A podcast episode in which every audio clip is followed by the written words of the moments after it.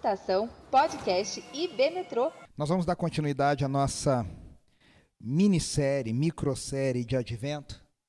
Nós estamos falando sobre as primeiras canções de Natal. E nós estamos refletindo a cada semana na, em uma das canções que o Evangelho de Lucas registra. Lembrando que só o Evangelho de Lucas registra essas canções. Nem Mateus, nem Marcos, nem João trouxeram, nenhum deles trouxe essas canções, mas Lucas registrou as quatro. Um cântico de Maria, que nós vimos na semana passada, o Magnificar. E agora, essa semana, nós vamos ver o cântico de Zacarias, parente de Maria, casado com Isabel, prima de Maria.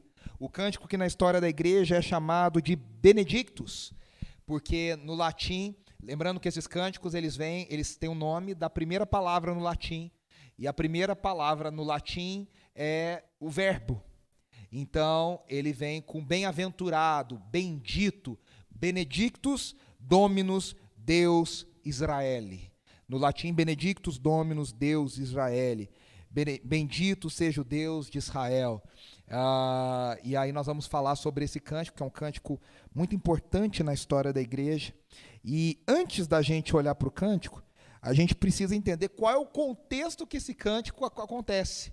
Qual o contexto que está envolvido nesse cântico? Eu quero ler ah, com vocês o capítulo 1 de Lucas, a partir do versículo 5. Se você quiser ler aí no seu celular, eu estou lendo na NVI. Se você quiser ler aqui comigo, ah, vai estar projetado. Lucas 1, 5 até o 24 diz assim: No tempo de Herodes, rei da Judéia, havia um sacerdote chamado Zacarias, que pertencia ao grupo sacerdotal de Abias. Isabel, sua mulher, também era descendente de Arão. Ambos eram justos aos olhos de Deus, obedecendo de modo irrepreensível a todos os mandamentos e preceitos do Senhor.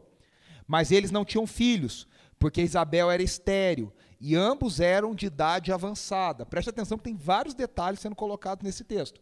Certa vez, estando a serviço, estando de serviço o seu grupo, Zacarias estava servindo como sacerdote diante de Deus.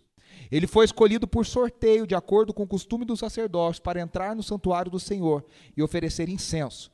Chegando a hora de oferecer incenso, o povo todo estava orando do lado de fora. Então, um anjo do Senhor apareceu a Zacarias à direita do altar do incenso. Quando Zacarias o viu, perturbou-se e foi dominado pelo medo. Mas o anjo lhe disse: Não tenha medo, Zacarias, a sua oração foi ouvida. Isabel, sua mulher, lhe dará um filho, e você lhe dará o nome de João. Ele será motivo de prazer e alegria para você, e muitos se alegrarão por causa do nascimento dele, pois será grande aos olhos do Senhor. Ele nunca tomará vinho nem bebida fermentada, e será cheio do Espírito Santo desde antes do seu nascimento. Fará retornar muitos dentre o povo de Israel ao Senhor, o seu Deus e irá diante do Senhor no espírito e no poder de Elias para fazer voltar o coração dos pais a seus filhos e os desobedientes à sabedoria dos justos, para deixar um povo preparado para o Senhor. Zacarias perguntou ao anjo: Como posso ter certeza disso? Sou velho e minha mulher é de idade avançada. O anjo respondeu: Sou Gabriel, que está sempre na presença de Deus. Fui enviado para lhe transmitir essas boas novas. Agora você ficará mudo não poderá falar até o dia que isso acontecer, porque não acreditou em minhas palavras, que se cumprirão no tempo oportuno. Enquanto isso, o povo esperava por Zacarias, estranhando a sua demora no santuário. Quando saiu, não conseguia falar nada. O povo percebeu então que ele tivera uma visão no santuário. Zacarias fazia sinais para eles, mas permanecia mudo. Quando se completou o seu período de serviço, ele voltou para casa. Depois disso, Isabel, sua mulher, engravidou, e durante cinco meses não saiu de casa. Esse relato é um relato um tanto quanto é, curioso, cheio de detalhes muito curiosos. Primeiro, Zacarias, Lucas nos diz que ele era um descendente direto de Arão. O que, que acontece? A gente acha na nossa cabeça que era levita, tinha serviço. Não, não é verdade. Israel tinha um templo só e tinha milhares de milhares de milhares de milhares de levitas sacerdotes. O que, que acontece? Tinha muito levita desempregado tinha muita gente que não tinha serviço porque era um templo só. Então não tinha como você fazer tantas coisas assim. O que, que acontece? Na época pós-exílio, os sacerdotes que voltaram, Davi dividiu em alguns turnos, metade dessas famílias que Davi dividiu não voltaram do exílio babilônico. Quando voltaram as, as famílias restantes, os, os, os chefes do templo disseram o seguinte: peraí, a gente precisa redefinir, redividir. Quem que efetivamente está conosco? E aí eles dividiram em 24 novos turnos, em 24 novos grupos. E, e cada um desses grupos servia ao templo, preste atenção, duas vezes ao ano. Ao ano. Então eles iam uma vez, teoricamente, no primeiro semestre, uma vez no segundo semestre. Quando eram as grandes festas, Pentecostes, Tabernáculos e Páscoa, todos eles eram convocados para servir. É que nem quando é policial na época de eleição, né? Todo mundo é convocado para estar tá de plantão, para estar tá servindo. Nessa, nessas grandes festas, todos eram convocados. Fora das festas, eles tinham um calendário que eles iam para Jerusalém duas vezes ao ano. E aí eles tinham uma casa específica que eles ficavam, mas eles não moravam ali. Eles ficavam ali enquanto estavam de serviço. A Bíblia nos diz que Zacarias e Isabel moravam na região da Judéia, provavelmente nas montanhas da Judéia, em torno de Jerusalém, mas não moravam em Jerusalém. Então, agora veja que interessante. Os dois eram descendentes da família mais importante de sacerdotes de Israel. Tanto Isabel quanto Claro que Isabel, sendo mulher, não era sacerdotisa, Israel não tinha sacerdotisa, mas ela era da família de Arão. E a Zacarias também era da família de Arão, então eles eram de uma linhagem muito nobre, muito especial. Mas mesmo assim, eles tinham, ele tinha o seu cronograma, o seu, o seu tempo de ir a Jerusalém. E aí é interessante que, quando a gente está lendo esse texto, Zacarias está em Jerusalém, ele está de serviço, ou seja, é, é uma das duas semanas mais importantes do ano para Zacarias, né, que ele ficava lá, está chegando, eu não sei, né? Eu, eu, imagino Zacarias assim que nem a geração dos nossos pais, talvez, que fica, não consegue ficar em casa, né? Que não consegue ficar parado, que fica inventando coisa. A pessoa aposenta, não sabe ficar aposentada, ela inventa coisa para fazer, ela, ele fica, tá na hora, tá chegando, eu vou, eu vou de novo. E, né? E passa a roupa, e prepara, e faz a mala, e olha para a roupa de novo. Um mês antes a mala tá pronta. E Zacarias está lá. E agora tem uma coisa mais especial, que é um detalhe que para nós passa desapercebido, porque a gente não sabe dos detalhes do processo. Dentro dos, de todos que estavam de serviço naquela semana, eram sorteados os sacerdotes que teriam acesso ao templo, ao Santo dos Santos.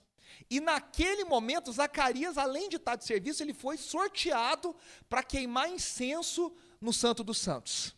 Lembrando que o incenso, na figuração do tabernáculo, significava, simbolizava as nossas orações. Lembra que o incenso ele sobe, por isso são as nossas orações que sobem diante do trono de Deus. Então Zacarias, além de já estar numa semana especial servindo no templo, ele foi sorteado para entrar no Santo dos Santos. E aí é interessante que o texto bíblico fala que quando ele entrou no Santo dos Santos, ele estava queimando incenso, de repente ele viu um anjo. Eu acho que ele pensou assim: gente, não me falaram que tinha esse anjo aqui. Sabe, quando como é que é lá dentro? Como é que, o que, que a gente faz? E, e como é que funciona? Perguntou para o que saiu, e lá dentro está tudo certinho. Meu Deus, eu vou entrar, tem que saber de alguma coisa. E de repente ele encontra um anjo e fala: Mas ninguém me falou que tinha esse anjo aqui dentro. Ninguém me falou que estava esse, esse ser de luz aqui dentro. Como é que, como é, que é isso? Né? E a Bíblia diz que o coração dele se encheu de temor, de medo. Por que, que o coração de Zacarias se encheu de medo? Porque a última palavra profética, a última palavra dada por Deus através dos seus profetas, tinha sido dada há 400 anos. O Antigo Testamento, o que os, os judeus consideravam a Torá e os profetas, a lei e os profetas, tinha sido fechada 400 anos antes disso que nós estamos falando aqui em Zacarias. E as palavras que fecharam foram as palavras de Malaquias, Malaquias capítulo 4, que tem só seis versículos, esse aqui é o capítulo inteiro, que diz assim: Pois certamente vem o dia ardente como uma fornalha, todos os arrogantes e todos os malfeitores serão como palha, e aquele dia que está chegando ateará fogo neles, diz o Senhor dos Exércitos. Nem raiz nem galho algum sobrará. Mas para vocês que reverenciam o meu nome, o sol da justiça se levantará, trazendo cura em suas asas, e vocês sairão e saltarão como bezerros soltos do curral. Depois esmagarão os ímpios, que serão como pó sobre as solas dos seus pés, no dia em que eu agir, diz o Senhor dos Exércitos. Lembrem-se da lei do meu servo Moisés, os decretos e das ordenanças que lhe dei em Horebe para todo o povo de Israel. Agora veja o último versículo. Vejam, eu enviarei a vocês o profeta Elias antes do grande e terrível dia do Senhor. Ele fará com que os corações dos pais se voltem para seus filhos e os, coração, e os corações dos filhos para seus pais.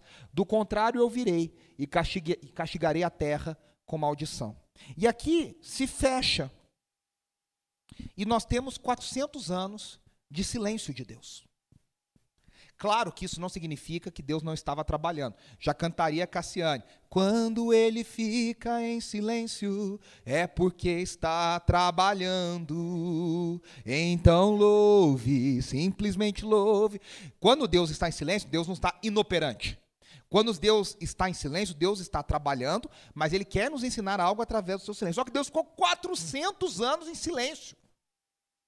E as palavras que fecham aqui falam que Deus vai vir, vai destruir os inimigos, vai libertar o povo, vai dar alegria para o povo de Israel e que Deus vai, vai fazer uma obra que ele vai restaurar tanto que o coração dos filhos vai se voltar ao coração dos pais, o coração dos pais ao coração dos filhos. Ou seja, vai haver uma cura completa.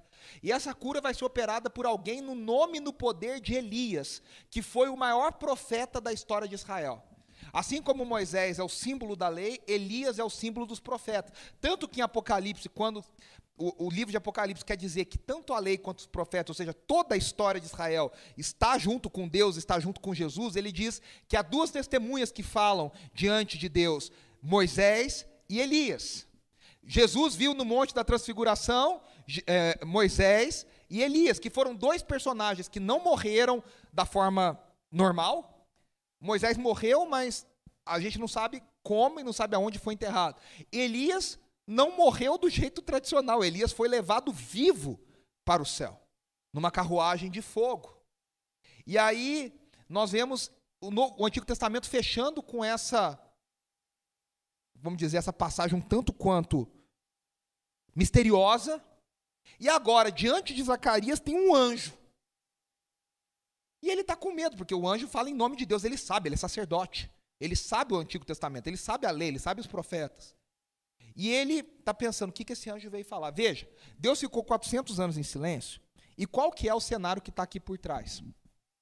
Primeiro que a gente tem estudado Gálatas, né? a gente estava estudando Gálatas, e Paulo fala que Jesus iria nascer na plenitude dos tempos. O que, que significa isso? No momento certo, preparado para a chegada do Messias. Nesses 400 anos, Israel continua debaixo do domínio do opressor. O cenário não melhorou de Malaquias, na verdade o cenário piorou, porque eles estão mais oprimidos pelo inimigo. Eles estão mais dominados pelo inimigo. Eles estão mais ah, escravizados. Nesses 400 anos, e olha que interessante, quem falou sobre esses 400 anos antes foi o mesmo anjo Gabriel que falou para Daniel e ele fala para Daniel: Eu tentei chegar antes porque você é muito querido de Deus. É muito legal, Daniel capítulo 9. Gabriel larga essa para Daniel. Eu tentei chegar antes, mas eu não pude, porque você é muito querido por Deus. Veja só, eu vou te explicar o que vai acontecer. E aí ele fala de 70 semanas de Daniel. Essas 70 semanas são 70 semanas de 7 anos, o que dão 490 anos. E Daniel tem uma visão dos impérios que vão se sucedendo um após o outro. E tudo que Deus mostrou para Daniel através de Gabriel aconteceu. E agora havia se cumprido. Os 490 anos estavam chegando ao fim. E agora Israel não está livre. Israel está dominado. Israel está debaixo do império romano. Se vocês prestarem atenção, o texto diz que nos dias de Zacarias eram dias que dominava Herodes sobre a Judéia. Herodes foi um governador que fez construções, que reformou o templo, que tentou agradar o povo, mas era um homem terrível, era um homem mau, era um homem ah, ímpio. Muito mal. E ele servia a um outro imperador que era tão ruim quanto, que era César Augusto.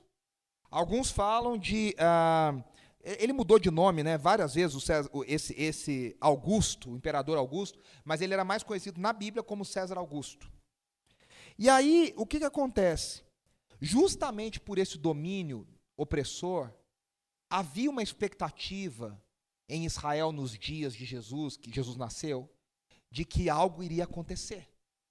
Um pouco antes do período de Jesus nascer, já tinham se levantado algumas revoltas, já tinham se levantado alguns líderes. Como é que a gente sabe isso? Lembra lá de Gamaliel, lá em Atos, quando ele eles vão tentar parar a igreja, parar o movimento, e ele fala assim: gente, esse não é o primeiro. Já vieram os outros se levantando para querer dizer que era um Messias. O que, que aconteceu? Eles se levantaram e passou, sumiu. É o seguinte: se esse for de verdade e for de Deus, a gente não quer ficar contra eles, e eles vão permanecer. Se não for de Deus, vai passar. Ou seja, Gamaliel nos dá uma dica que aqueles dias antes de Jesus eram dias agitados. Parecendo um monte de gente tentando libertar Israel, tentando falar: olha, essa é a salvação de Israel. Havia uma expectativa. E a grande pergunta era: quando viria o profeta Elias novamente? Quando que virá o profeta Elias novamente? Quando virá o profeta Elias novamente? E aí está aqui Zacarias. E eu não sei se você sabe, Zacarias significa o Deus, eh, Deus se lembrou. O Senhor se lembrou. Yahweh se lembrou. E aí você fala, mas Deus se esquece? Não, Deus não se esquece do jeito que a gente esquece. Mas a Bíblia muitas vezes fala que Deus se lembra. Como que a Bíblia fala de Deus se lembra, né? Que é um antropomorfismo. É uma, é uma adaptação da linguagem humana aplicada a Deus. Deus não se esquece, mas quando a Bíblia diz que Deus se lembra, significa que Deus resolve revelar naquele momento o seu plano. Estava no plano de Deus. A nossa vista parece que Deus esqueceu. Por 400 anos é tempo pra caramba. As pessoas falam, Deus se esqueceu da sua promessa. E o nome Zacarias significa o Senhor se lembrou. E aí Deus coloca esse plano em ação. E agora aquele mesmo anjo Gabriel que havia visitado Daniel, está agora diante de Zacarias. E ele diz que ele é um anjo muito importante. Eu não sei se vocês prestaram atenção. Ele diz: Eu sou Gabriel, que estou sempre na presença do Senhor. A gente não sabe qual é a hierarquia dos anjos. A gente sabe que tem serafins, querubins, mas cá entre nós, a gente nem sabe muito bem exatamente qual é a diferença. Tem, tem um monte de gente que fala um monte de coisa. Essas pessoas estão inventando. Né? Uh, a Bíblia mesmo não diz para valer qual é a diferença desses anjos. A gente não sabe qual é a hierarquia desses anjos. O fato é que tem anjos mais importantes do que outros. Há uma hierarquia desses anjos. E Gabriel diz que ele é alto padrão, ele é alta patente. Ele fala: Eu estou sempre diante do Senhor. O que, que ele está querendo dizer? Tudo que Deus fala, eu estou ouvindo. Tudo que Deus se move, eu vejo. Eu sei o que Deus vai fazer porque eu estou vendo Deus o tempo inteiro. E aí ele está diante de Zacarias. Agora veja que interessante. O profeta Zacarias, são dois Zacarias, hein? Esse é o, o profeta é o xará desse que eu estou falando, de Isabel. O profeta Zacarias no Antigo Testamento, também recebeu a visita de um anjo que fala com ele o livro inteiro. Se você ler o livro de Zacarias, ele também fala: olha, o anjo me disse, o anjo me falou, e o anjo voltou e me mostrou. Ele também recebe a visita de um anjo. E esse anjo traz para ele palavras de um futuro glorioso para Israel e para Jerusalém. Olha, olha só. Esse Zacarias, o profeta, vive o período imediatamente após a volta de Israel do exílio, após a, a volta de Judá que, que acontece na volta do exílio? Eles precisam reconstruir o templo. E eles não estão reconstruindo o templo. O templo é difícil de reconstruir. E ele está vivendo esses dias aqui. Agora, olha o que diz aqui, Zacarias 2,10. Eu separei três versículos. Três trechos, né? Cante e alegre-se, ó cidade de Sião, porque venho fazer de você a minha habitação, declara o Senhor. Olha as promessas que haviam sobre Jerusalém. Zacarias 4:6. Esta é a palavra do Senhor para Zorobabel. Zorobabel era o sacerdote dos dias do profeta Zacarias.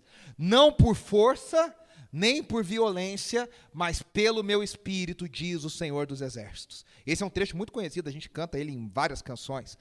Zacarias 9, do 8 ao 10. Olha o que Deus diz: Defenderei a minha casa. Lembre-se que a casa do Senhor é o templo. Defenderei a minha casa contra os invasores. Nunca mais um opressor passará por cima do meu povo, porque agora eu vejo isso com meus próprios olhos. Alegre-se muito, cidade de Sião. Exulte, Jerusalém. Eis que o seu rei vem a você, justo e vitorioso, humilde e montado num jumento, um jumentinho, cria de jumento. Aí você entende por que Jesus entrou em Jerusalém no domingo de Ramos, num jumento, para que se cumprisse a profecia. Ele destruirá os carros de guerra de Efraim e os cavalos de Jerusalém, e os arcos de batalha serão quebrados. Ele proclamará paz às nações e dominará de um mar a outro, e do Eufrates até os confins da terra. Agora veja, de um Zacarias para o outro, esse aqui está confiante recebendo a visita, esse aqui está centenas de anos depois, queimando incenso dentro do templo, dentro do Santo dos Santos, e ele está pensando assim: onde foram parar essas promessas de Deus? O nome dele significa, significa Yahweh, o Deus de Israel, se lembra. E ele está pensando: aonde essas promessas foram parar? Aonde essas promessas do, do opressor derrotado, da, da Sião exaltada, da Jerusalém que agora é alegre porque o próprio Deus habita nela, aonde essas promessas foram parar? E aí, veja, Zacarias está orando por isso. Eu quero só voltar aqui no trecho, que eu quero só lembrar que você, eu quero ver com vocês, olha. Olha só. O anjo lhe disse: Não tenha medo, Zacarias, sua oração foi ouvida. Isabel, sua mulher, lhe dará um filho e você lhe dará o nome de João. O que, que parece na tradução em português? Que uma coisa está ligada à outra. Qual que era a oração de Zacarias, que a gente entende primeira ideia? Para que ele tivesse um filho. Que, que ele estava orando por um filho. Mas veja, esse não é o caso. A oração, no grego, no, no original, mostra que a oração de Zacarias era uma coisa. E Gabriel está dizendo, até porque, gente, vamos pensar na lógica. Se ele estivesse orando por um filho, e ele cresce que ele pudesse ter um filho, quando o anjo lhe dissesse, você vai ter um filho, ele ia falar, pronto, tá bom. Não foi essa a reação dele. A reação dele foi, como que eu vou ter um filho? Porque eu não posso ter um filho. Então ele provavelmente não esperava por um filho. A oração dele era outra. E a, o cumprimento da oração dele, a resposta à oração dele, era que ele teria um filho, e o filho seria essa resposta. Percebe como é uma coisa diferente? Então, a, a oração de Zacarias, muito provavelmente, veja, ele está ali em Jerusalém, ele está queimando incenso, ele está no templo do Senhor, e a promessa era que o próprio Deus iria habitar naquele lugar. O próprio Deus estaria, e ele não está ali. Então ele está ali clamando: Senhor, quando? Quando o Senhor vai vir? Quando que o Senhor vai se lembrar? Quando que o Senhor vai vir restaurar a sorte de Sião? Quando que o Senhor vai vir restaurar a sorte de Israel? Quando o Senhor vai nos visitar? E aí, Gabriel diz que a oração foi ouvida. E aí é interessante porque Gabriel agora aparece e cita literalmente as palavras de Malaquias. Virá um no poder e na força de Elias, que converterá o coração dos pais aos filhos e dos filhos ao pai. Ele está falando, você terá um filho, e ele, ele virá no poder de Elias. Veja que agora Gabriel está dando um CPF para a promessa. Ele está falando para Zacarias, agora não é um, agora é o seu filho. E Zacarias está pensando assim, mas tem um pequeno problema nessa sua resposta. Eu não tenho filho. Eu não tenho filho. Acho que o anjo errou. Eu me lembro de uma vez, história real, tá, gente? Lá no seminário que eu trabalhava em BH, teve um culto lá do reteté, assim, palavra abençoada, e gente dando profecia e tal. E um amigo nosso estava ajoelhado, assim, orando assim, né? E esse nosso amigo chama Felipe. E ele estava orando assim, abaixado. Só que aqui ele era carequinha, igualzinho o outro amigo nosso, que é o Edivan. Aí a pessoa chegou e falou assim para o Felipe: Edivan, o Senhor tem uma palavra para te dar. E o Felipe ficou com vergonha e não levantou, ficou ali, né? Falou assim: Eu não vou deixar a pessoa sem graça, eu vou ficar aqui, ó, baixado. Aí ele ouviu a palavra inteira que a, que a pessoa, que Deus deu para o Edivan, acabou, ele não levantou, ele esperou passar, esperou a pessoa ir embora. No final do culto, ele foi lá para o Edivan e falou assim: Edivan, Deus te deu uma palavra, e a palavra é a seguinte, ó, tá, tá, tá, tá, tá, tá, tá. Eu acho que Zacarias pensou, Gabriel tá legal, tá bacana, tá no lugar certo, mas ele errou o turno. Não era para eu estar tá aqui. Acho que ele achou que o sorteio era outro. Porque eu não tenho filho. E aí ele fala para Gabriel assim: tá, beleza, mas como se eu não tenho filho? E aí Gabriel fala: você não está entendendo, eu sou o anjo que fico na presença do Senhor. Se eu estou falando, vai acontecer. E aí, nós temos duas coisas aqui, né? Primeiro, que na visão judaica, a falta de filhos, ela era encarada como a falta da bênção de Deus sobre uma família. Ela poderia ser um sinônimo de pecado na vida de um casal. Só que Lucas, para garantir que, não é o caso, ele diz: os dois eram justos e os dois eram muito obedientes e viviam obedi obedientes à lei. É claro que não, é, não, significa que eles eram sem pecado, tá, gente? Justo significa que eles eram pecadores, mas que tentavam viver a, a, debaixo da lei do Senhor. Então não era o caso deles. Eles não tinham filhos, não era por uma maldição, por um castigo de Deus. Eles não tinham filho, a situação era outra, né? E aqui tem uma clara referência a Abraão e Sara, porque Gabriel diz que eles terão um filho com o poder do alto operando sobre a vida deles, no poder de Deus.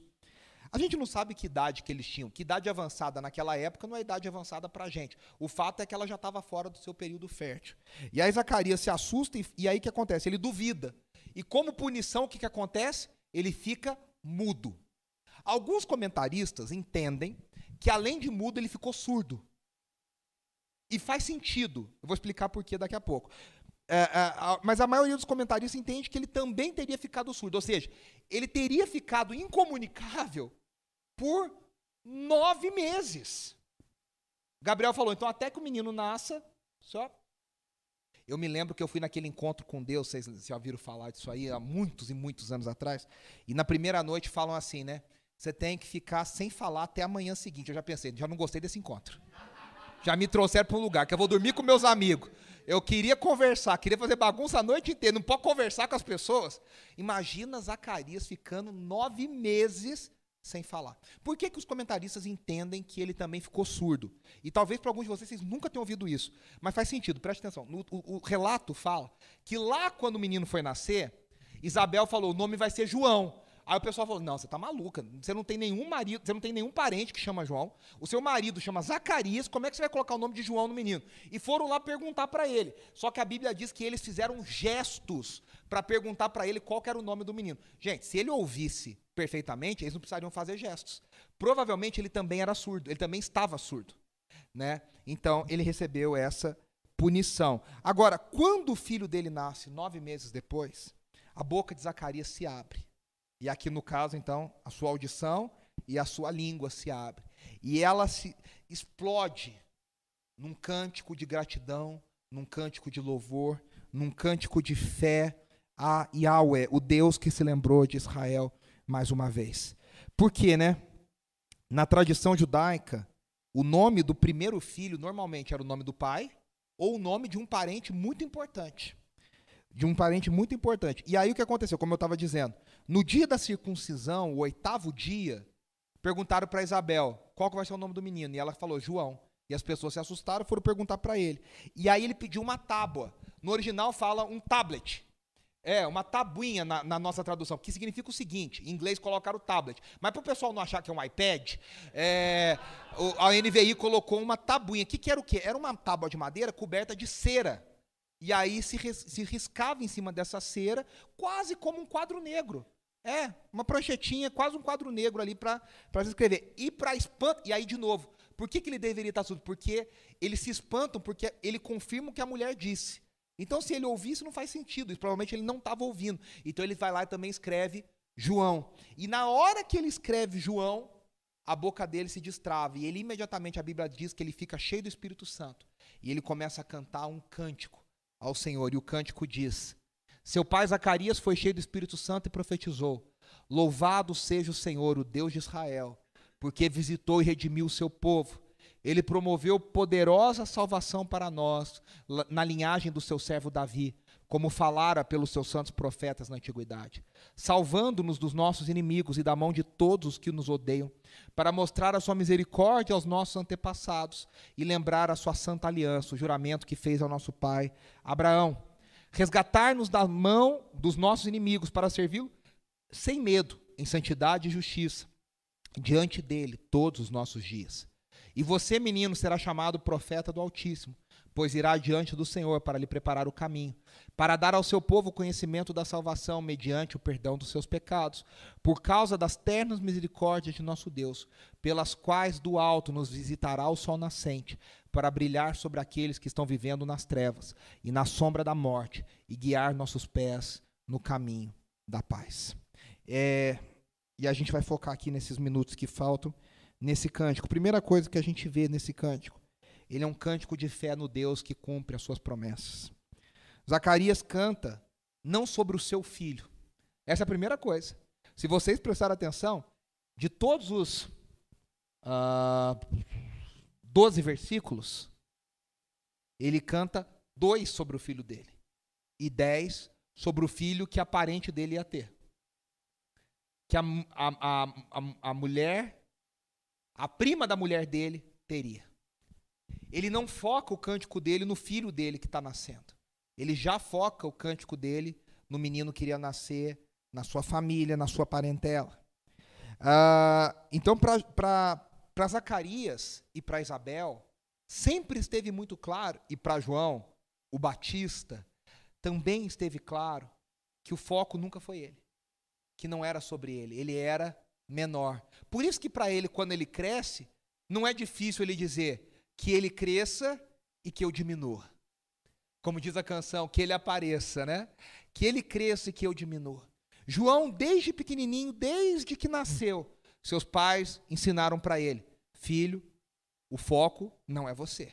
O foco é seu primo. Cá entre nós aí pra gente que é pai é um desafio, né? Você falar com seu filho que ele não é, não é o mais bonito, não é o mais lindo, não é o mais importante. Você vai falar, olha, não é você, é o seu primo. Ele é o melhor, ele é o mais importante, ele é a salvação de Israel. Mas parece que o trabalho de Zacarias e de Isabel foi muito bem feito. A gente não sabe quantos anos João Batista viveu com seus pais, porque se eles eram velhos, provavelmente eles morreram cedo. A Bíblia não conta esses detalhes da biografia de João Batista. Mas o fato é que ele aprendeu com seus pais, desde o cântico quando ele nasceu, que o foco não era sobre ele, o foco era sobre Jesus. E que ele viria para servir ao ministério e ao chamado de Jesus.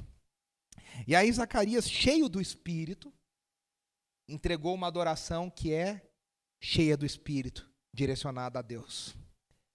Quando o apóstolo Paulo diz que a igreja de Jesus precisa cantar cheia do Espírito, em Efésios capítulo 5, ele tem certeza que quando essa igreja cheia do Espírito canta, ela canta a palavra de Cristo. Por isso que nos textos irmãos, ele fala: não se embriaguem com vinho, mas deixem-se encher pelo Espírito. E lá em Colossenses 3,16 ele diz: falando é, que habite ricamente a palavra de Cristo em vocês. E ambos são falando entre vocês com salmos, hinos e cantos espirituais. Quando a igreja canta cheia do Espírito, direcionada pelo Espírito, a palavra de Cristo abunda. A palavra de Cristo, ela sobra na vida da igreja.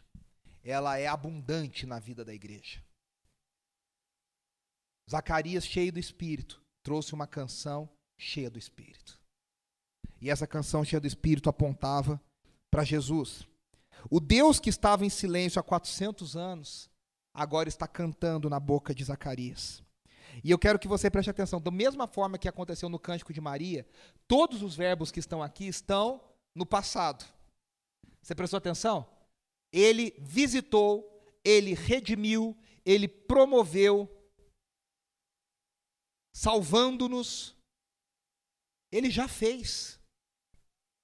O cântico está falando de algo que ainda iria acontecer, mas no calendário de Deus, na realidade de Deus, a palavra de Deus é tão certa que Zacarias já fala como se já tivesse ocorrido.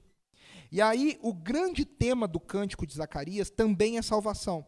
E ele menciona isso de quatro formas diferentes. Ele fala no versículo 68. Ó, ah, quer ver? Ó, Louvado seja o Deus de Israel, porque visitou e redimiu. O que, que é redenção? Redenção é pagar o preço para libertar alguém da escravidão é pagar o preço de alforria. Ele redimiu o seu povo. Como que ele redimiu o seu povo? Ele visitou o seu povo. Ele está dizendo: Deus não está ausente. Deus não se esqueceu de nós. Deus nos visitou. O verbo visitar no grego, eu vou tentar falar com a palavra muito difícil, é episkeptomai, que é traz a ideia de inspecionar cuidadosamente para saber como alguém está é a ideia de cuidado. Deus nos visitou com cuidado, Deus olhou atentamente, Deus fez uma visita profunda e ele nos redimiu.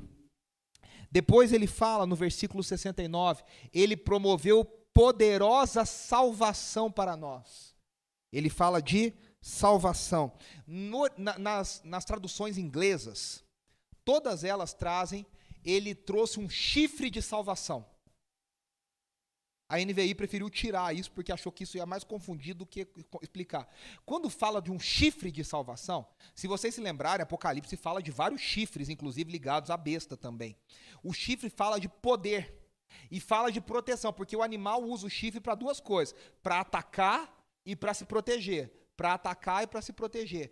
Quando Zacarias diz que Jesus é o chifre de poderosa salvação, ele está dizendo: esse chifre, ele é o poder de Deus, é o poder do Messias. Ele ataca os inimigos e ele protege o seu povo.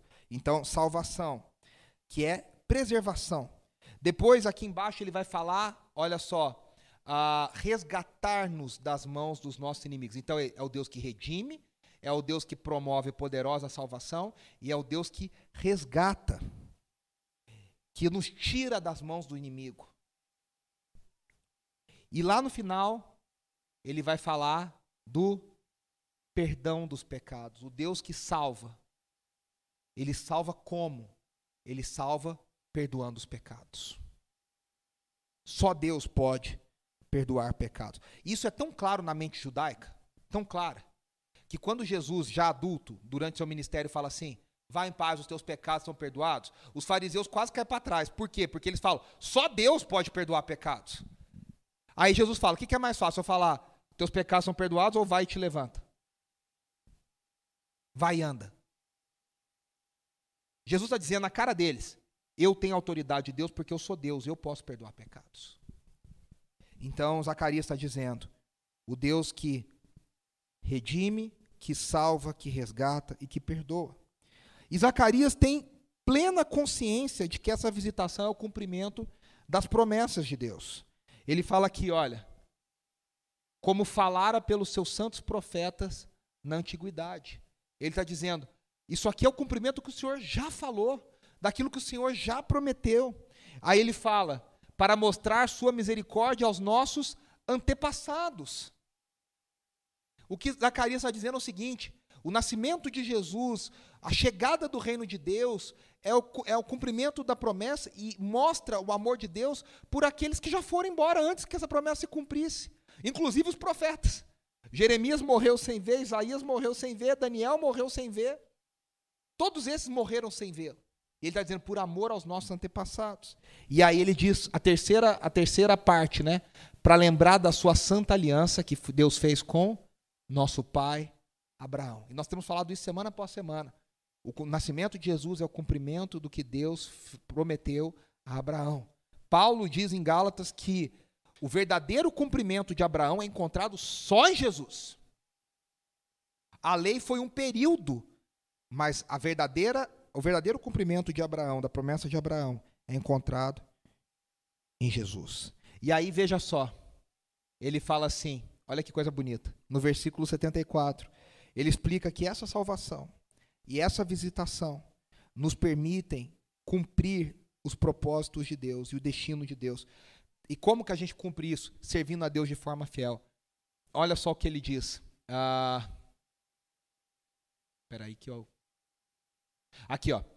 Resgatar-nos das mãos dos nossos inimigos para servi-los sem medo. Olha, ele, ele salva, ele mostra misericórdia, ele nos redime para que nós possamos servi-lo sem medo, em santidade e justiça diante dele todos os nossos dias. O que, que isso significa? Quando nós somos salvos por Deus, Deus nos salva e fala, agora fica aí parado. A gente é salvo por Deus para servi-lo no seu reino. Livres dos nossos inimigos. Quais são esses inimigos? Satanás, o pecado, o apóstolo diz, o apóstolo Paulo diz, vocês não são mais escravos do pecado, vocês agora estão vivos para Deus, e talvez a gente mesmo. O nosso eu caído, o nosso velho homem. Esses são nossos inimigos. E, e, e Zacarias está dizendo, agora livres desses inimigos, a gente pode servir a Deus sem medo. Por quê? Porque a gente confia num Deus de amor. A gente pode servir em santidade, porque agora nós somos filhos de Deus. Nós não somos escravos de Deus, nós somos filhos, e somos filhos, nós podemos ter a mesma característica do nosso Pai, o mesmo caráter do nosso Pai. Em justiça, na justiça de que Cristo conquistou para nós, não no meu mérito, mas no mérito de Cristo, na justiça de Deus por nós. Diante dele, olha a consciência, a gente serve a Deus sempre corandel diante da presença de Deus. Na presença de Deus, todos os nossos dias, por toda a eternidade. Por toda a eternidade. Então ele nos resgatou nossos, da mão dos nossos inimigos para servi-lo sem medo, em santidade e justiça, diante dele, todos os nossos dias. Enquanto Israel estiver debaixo do domínio opressor, haverá medo e não haverá cumprimento pleno das promessas de Deus. E é interessante que Zacarias está cantando aqui, e essa salvação que o Messias vai trazer, hoje a gente sabe, nem Zacarias sabia, ela acontece em duas etapas, o já e o ainda não. Vamos voltar aqui rapidinho no texto desse Zacarias aqui, do profeta. O versículo 9 já foi cumprido, o 10 a gente ainda aguarda. Olha que interessante. Uma promessa antiga, aí ela começou a ser cumprida, mas ela não terminou de ser cumprida. Ó, Alegre-se muito, cidade de Sião, exulte Jerusalém, eis que o seu rei vem a você justo e vitorioso, humilde e montado no jumento. Aqui já foi. Só que essa parte não, ele destruirá os carros de guerra de Efraim, os cavalos, os arcos de batalha serão quebrados, ele proclamará paz às nações e dominará de um mar a outro, e do Eufrates até o confim da terra. Isso nós ainda estamos aguardando. Na sua segunda vinda. Nós ainda estamos aguardando a sua volta para que ele termine de cumprir. E aí, por último, para a gente encerrar, nos versículos 76 e 77, Zacarias agora canta sobre a missão do filho que Deus está dando a ele. Ele diz: E você, menino? Agora ele vai falar para João: será chamado profeta do Altíssimo, pois irá diante do Senhor para preparar o caminho, para dar ao seu povo o conhecimento da salvação. Acabou. Aqui é o que ele fala de João. Ele fala três coisas importantes. Zacarias diz que o seu filho será profeta do Altíssimo. Interessante, né? Ele é uma, é uma afirmação ousada. 400 anos sem profeta. 400 anos que profeta, os profetas puf, sumiram. E ele está dizendo: você é um profeta de Deus. Segunda afirmação: você vai preparar o caminho do Messias. Você vai preparar a, a, a, o, o chão para o Messias pisar. Você vai vir antes para preparar o caminho dele. E você vai pregar sobre o perdão de pecados. É interessante que essas três coisas que Zacarias fala são exatamente as três coisas que caracterizam o ministério de João Batista. Quando João Batista aparece, ele diz: Arrependam-se, pois é chegado o reino de Deus. Ele diz: Eu vim, não sou eu, eu só vim preparar o caminho para aquele que há de vir depois de mim. E ele é colocado como um profeta, ele é a voz do que clama no deserto. A voz que clama no deserto é a voz de Deus, porque o templo está corrompido. O Deus, o Deus verdadeiro está clamando no deserto. Zacarias já reconhecia essa posição de submissão que João teria diante da grandeza de Jesus. E é interessante, né, porque a gente avança alguns anos, Jesus fala para os seus discípulos que dos nascidos de mulher, nenhum foi maior que João Batista. Por que, que nenhum foi maior? Porque ele foi o que viu o Messias e ele anunciou o Messias olhando para o Messias. Então ninguém foi maior que João Batista. Só que ele diz que, essa, que a, isso que torna João Batista tão grande é a mesma coisa que torna ele tão pequeno. Ele diz, mas no reino de Deus ele é o menor de todos. Porque justamente porque ele viu e porque ele sabia. Porque nós cremos sem vermos. Nós cremos do que nos falaram. E aí Jesus diz, no reino de Deus a ordem de grandeza é invertida. João foi o maior dos nascidos de mulher. Mas no reino de Deus ele é o menor de todos. Ele é o primeiro, ele é o que puxa a fila. Depois dele vem um monte de gente depois. O cântico de Zacarias termina com três grandes benefícios trazidos pelo Messias. Eu só vou terminar aqui, ó. Ele diz aqui: primeiro benefício,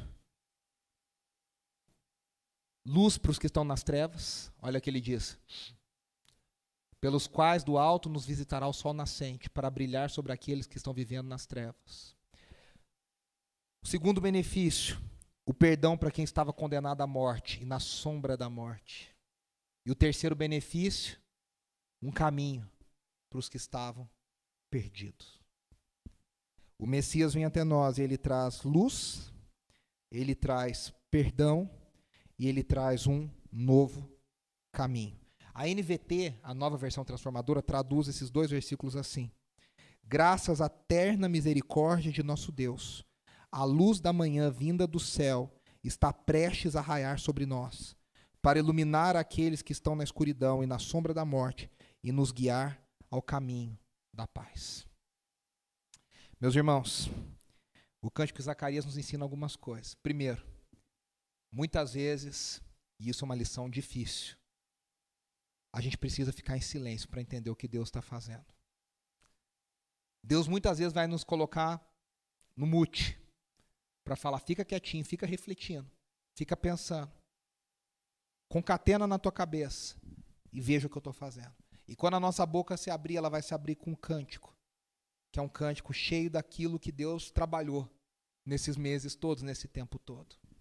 Segunda coisa que Zacarias nos ensina: o foco é sempre Jesus.